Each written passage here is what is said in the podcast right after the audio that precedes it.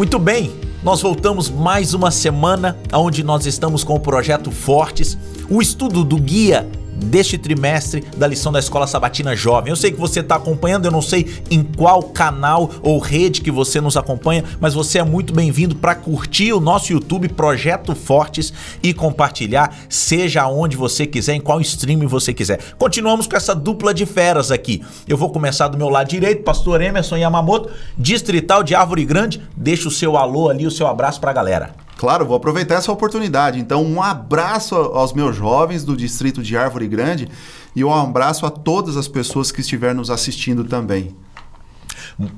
Pastor Douglas, hoje é segunda-feira, nós estamos gravando uma segunda-feira, ele não quis falar o time dele, mas a segunda tem aí uma ligação com o seu time. Deixa um abraço para Guapiara. Quero mandar um abraço especial para o meu distrito de Guapiara, para todos os jovens que estão nos acompanhando aqui da nossa Associação Paulista Sudoeste e para todos que estão acompanhando nas diversas plataformas digitais. É um grande prazer estarmos juntos para estudarmos aqui a lição que está maravilhosa. E claro, pastor, e esperar dias melhores pro meu time aí. Dias melhores virão.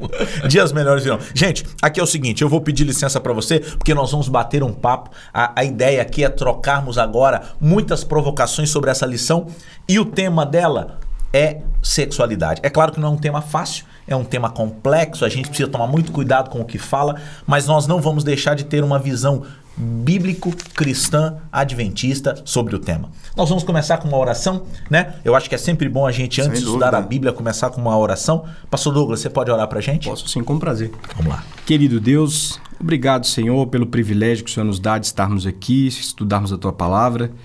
Hoje, Pai, temos uma missão muito importante e honrosa, que é falar sobre um tema né, tão relevante para a vida dos nossos jovens.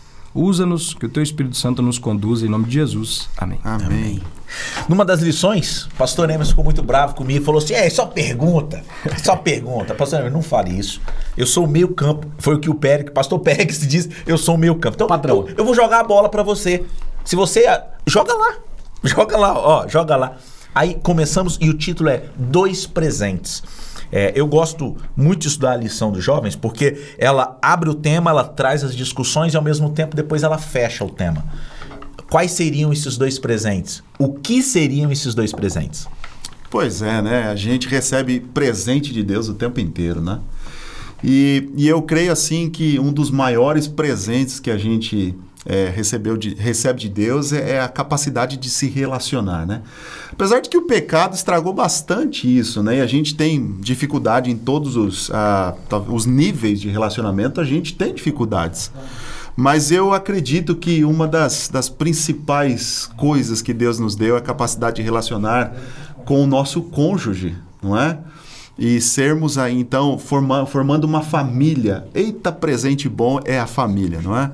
Eu, eu penso assim da alegria daqueles que têm esta oportunidade. E claro que as pessoas que é, escolhem também uh, não, não, uh, não se relacionarem dessa forma, Deus tem a, a, sua forma de presentear essas pessoas também, sejam casados ou solteiros. Ok.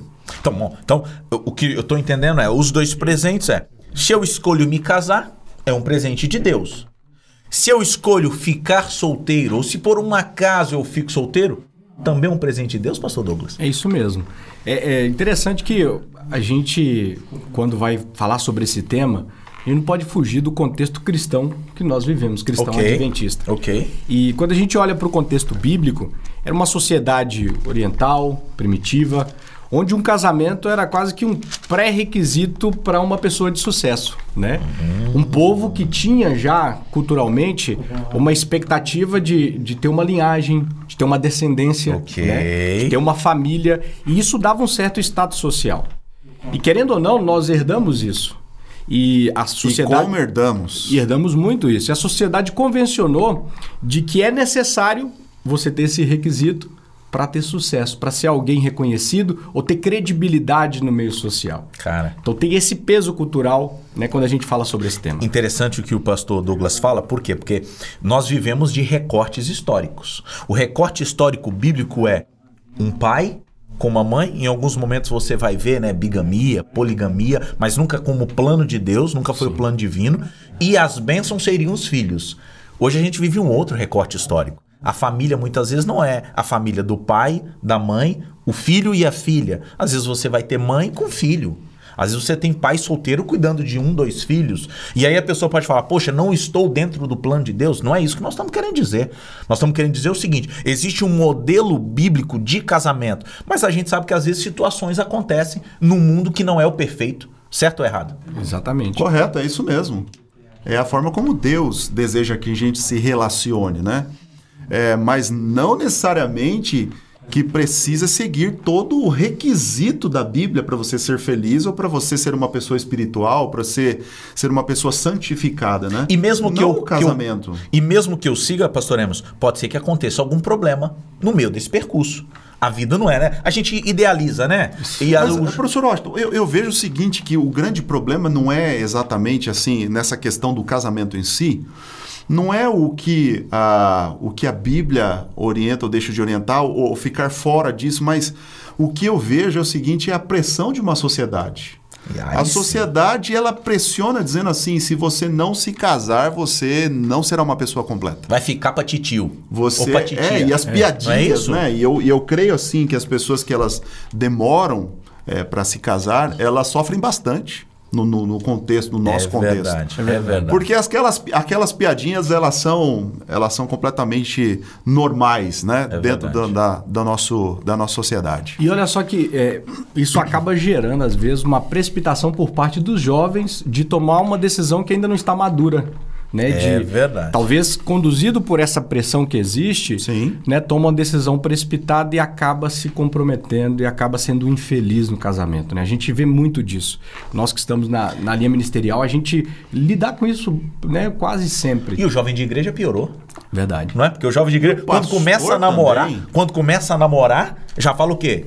Vai casar quando? Mas eu comecei a namorar agora. Sim. Tô certo ou tô errado? Sim. Comecei a namorar agora. É, é claro que ah, quando um namoro acontece nos, nos termos, vamos dizer assim, ah, da sociedade atual, existe uma preocupação que o namoro demore demais também. Correto. Não é? Então o pai e a mãe ali começam a dizer assim, ô filhão, e aí, como é que vai ser? Não é? Quando vai ser? Vai ou não vai? Existe uma preocupação. Correto. Mas eu acho que é- essa, essa preocupação de se fazer algo errado, ah, que o- um, um relacionamento muito longo de namoro eh, possa produzir coisas ruins, isso pressiona também para que as pessoas elas tomem uma decisão precipitada. Eu antecipo, como você eu mencionou. antecipo a decisão. Sim. E às vezes antecipado eu erro. Pois eu, é. eu não sei se vocês gostam da tirinha, aqueles que estão nos ouvindo, né? Às vezes a pessoa está numa outra plataforma e não está nos vendo, não é o videocast. Tem tirinhas aqui dentro do guia de estudo e a tirinha ela mostra mais ou menos isso. Existem diversos presentes que Deus pode te dar. Talvez um é ser casado, ter uma família tradicionalmente vista como o que nós vemos, né? Pai, mãe, filho. Talvez não seja ser solteiro. Bom, aí eu vou pôr aqui fogo no parquinho, já que ele fala que eu coloco. Gênesis 2,18, Deus falando para o primeiro casal, ele disse assim: se você quiser abrir tua Bíblia aí, você que está nos vendo, nos assistindo ou nos ouvindo. Gênesis 2,18. Eu vou esperar os amigos abrirem aqui que nós vamos ler junto. Então, é sempre bom a gente ler a Bíblia, porque esse é um estudo da Bíblia, né? Nós vamos estar aqui compartilhando coisas da Bíblia. Então, Gênesis 2,18 diz assim: Disse mais o Senhor Deus: Não é bom que o homem esteja só. Vou fazer então uma auxiliadora, que ele seja idônea. E aí, pastor Emerson, já que não há problema ficar solteiro, foi Deus quem falou que não é bom que esteja só. E agora? Pois Como é, responde? No, no final das contas, é, o que a gente vê do, do- do contexto de casamento, do contexto em que, em que Deus ele, ele é, dá esse, esse conselho, não é? É porque duas pessoas, para enfrentar um problema, elas se tornam mais fortes do que uma só. Ok. A luta da vida é pesada. Ok. E quando você tem alguém que é um verdadeiro companheiro, uma pessoa que de fato está com você ali, está junto, né? Aquela de- ideia do tamo junto, às vezes é uma coisa só teórica, né? E, e dentro de um casamento isso pode ser teórico também, não é? Porque as pessoas elas se tornaram dentro de um casamento às vezes egoístas, elas não conseguem realmente compartilhar as lutas. Tá junto, mas não tá. Está junto, mas não Tá está. junto, mas não tá. Mas eu acho que quando ah, dentro, dentro da, da, ah, daquilo que é o conselho de Deus, em que as pessoas estão juntas de verdade, não é? O casamento ele se torna uma bênção. uma verdadeira bênção. Porque é melhor em dois do que sozinho, nesse sentido, né? Mas uh, uh, eu, eu, eu penso também o seguinte, que a pessoa ela precisa ser feliz. Quando Deus institui o casamento, ele pensa na felicidade do ser humano. Até porque tem gente que junta, mas não está feliz. Não está feliz. Tem gente que junta, mas está sozinho. E, e aquele, aquele provérbio que diz assim, olha, é melhor sozinho do que mal acompanhado, eu, eu creio que ele tem uma, uma certa verdade nisso, não é?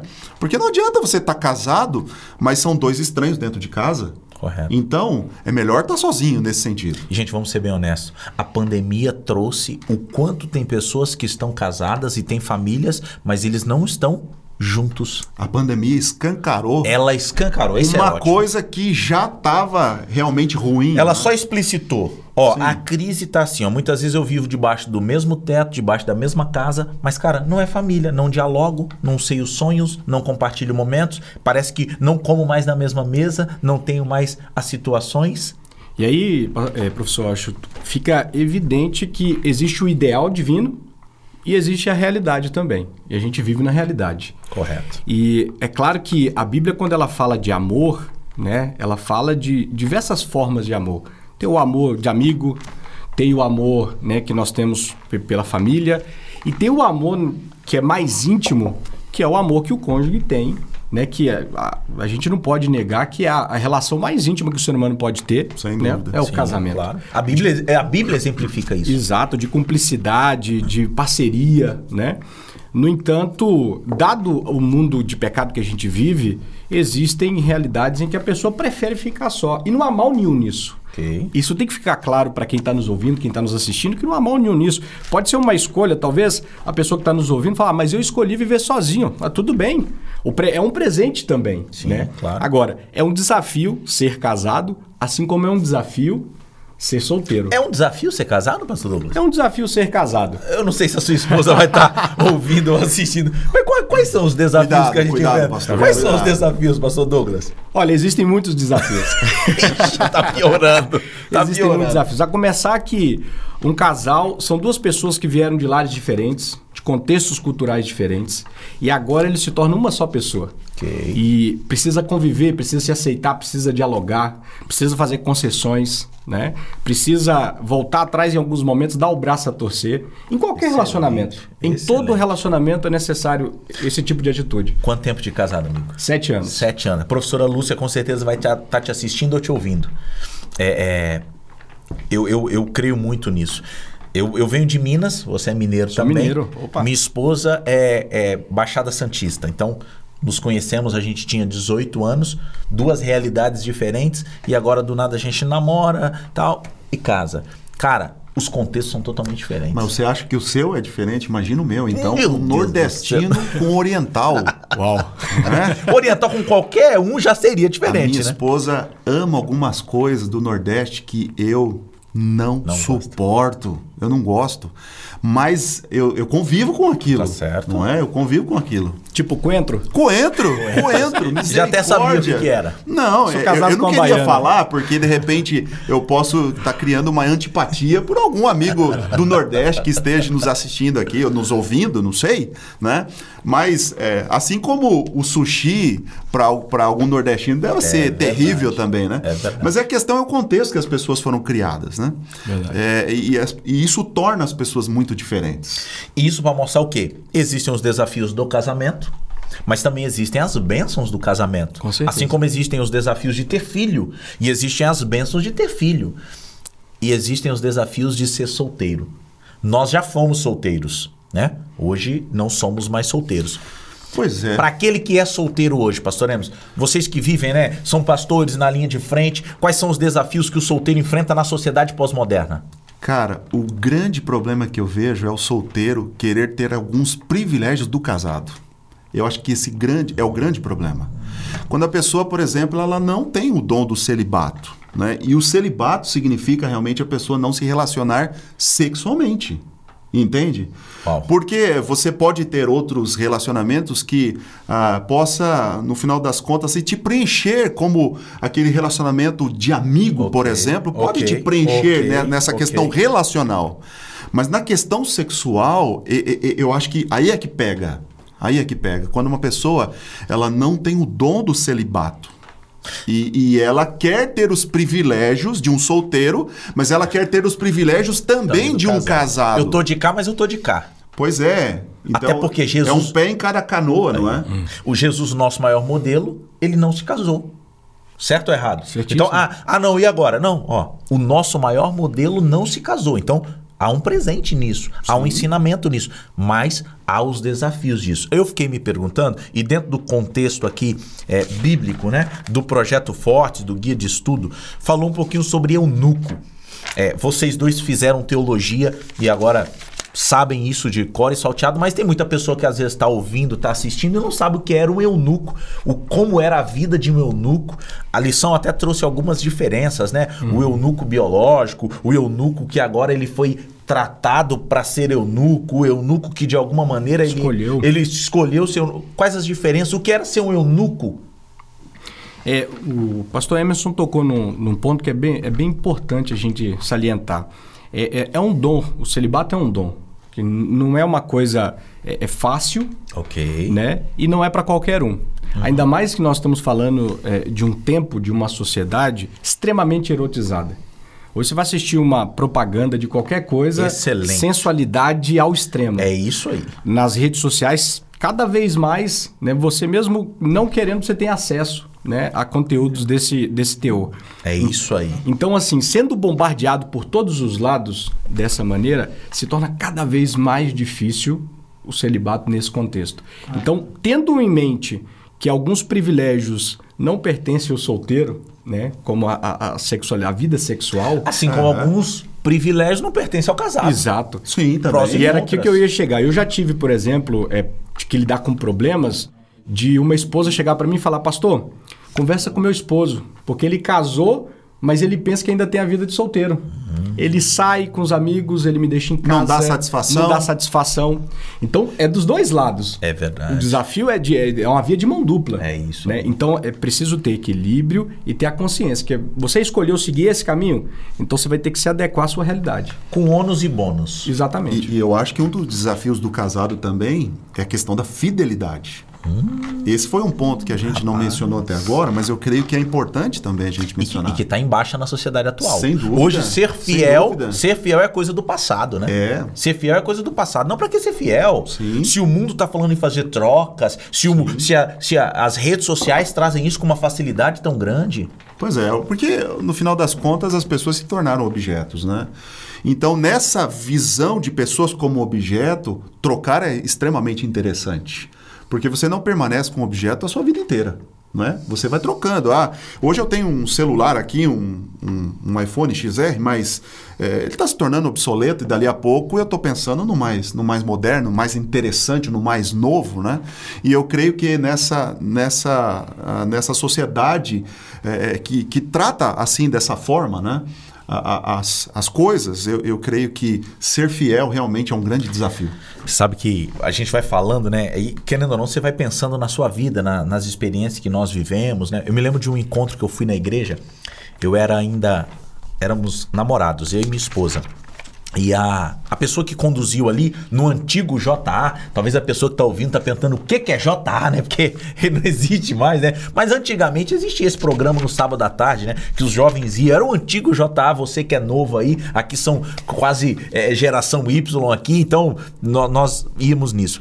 Bom, a pessoa diz o seguinte: todo namorado, olha que sério, Aí pensa, não, mas eu posso entrar em vida sexual ativa antes do casamento. Ela pegou uma folha e nós colocamos cola e ela colou a folha. Ela deu algumas explicações e ela falou assim: agora desgrudem a folha.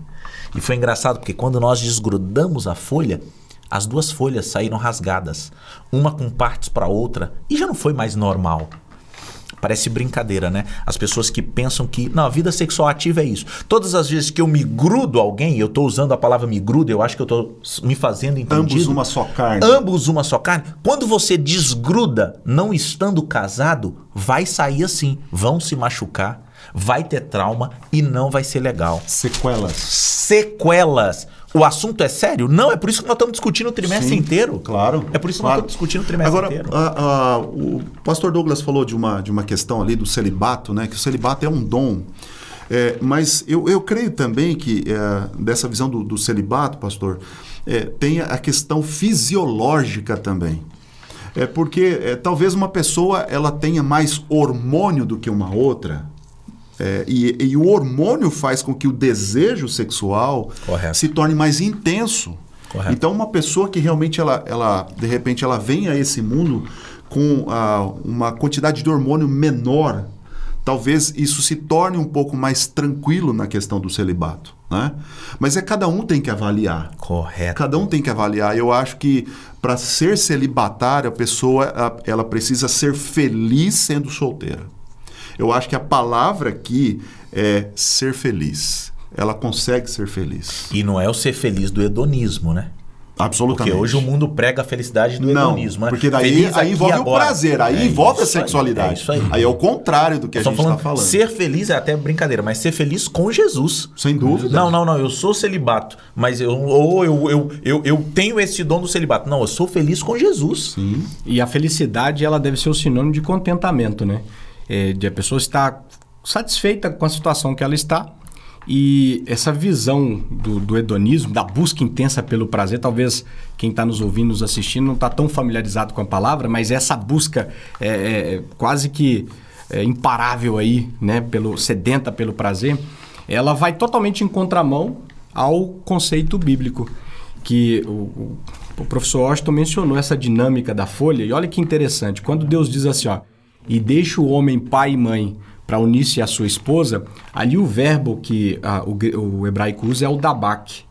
Dabak é um, uma união indissolúvel. Uau. É algo que não se separa. E todas as vezes que o dabak é usado, é algo divino. Por exemplo, quando Deus fala que o homem deve se apegar à lei, é dabak. Então, o casamento é, é união de corpos. O matrimônio é isso. Sim. É essa intimidade, é a sexualidade. É um presente de Deus. Então, dentro dessa, dessa realidade bíblica, a gente entende que se o, o, o solteiro escolheu essa vida, né? Ele vai continuar ligado a Deus, numa união indissolúvel, uhum. mas não por meio do casamento da sexualidade. No dabaque. Não no dabaque. É isso daí. Gente, pode falar, uma, pode falar. uma última palavra aqui, professor Washington. É, tanto solteiros como casados, é, precisa da existência de um elemento para ser feliz. E o elemento é Cristo Jesus. Excelente, é Deus. Pastor. Duas pessoas muito diferentes, como é que elas vão se aproximar? Através de Cristo Jesus. É aquela ideia do triângulo, né? Excelente. Do triângulo amoroso. Um cordão de três dobras não se arrebenta com facilidade. Pois é, Já quanto mais próximo de Jesus, mais próximo estarão um do outro. Excelente. E o solteiro, estando, na, estando e vivendo na presença de Deus, também será feliz. Amém. Excelente. E eu acho que foi o fechamento dessa nossa desse nosso estudo dessa semana, porque nós vamos vir com uma próxima temática, né? E essa próxima temática vai adentrar literalmente na vida sexual, no sexo.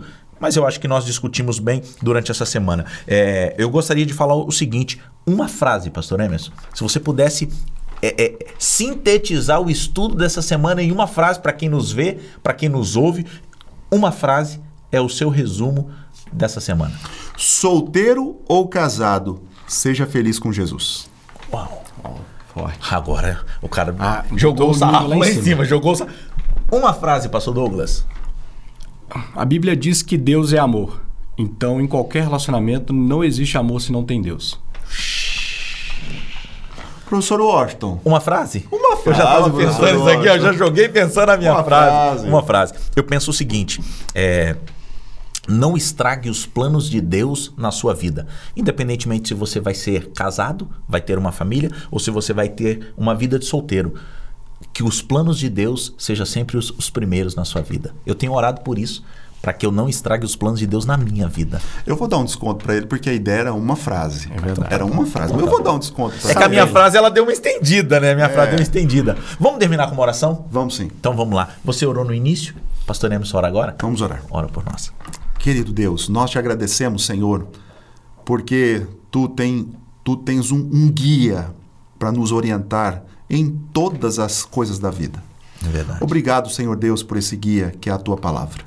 Que o Senhor nos ajude a levarmos a sério o conteúdo dela e viver a cada dia praticando, Senhor Deus, os seus conceitos e os seus conselhos. É verdade. Continue abençoando esses que nos ouvem esses que nos assistem, É verdade. para que todos possamos receber as suas bênçãos. Em nome do Senhor Jesus. Amém. Amém, Senhor Deus. Amém.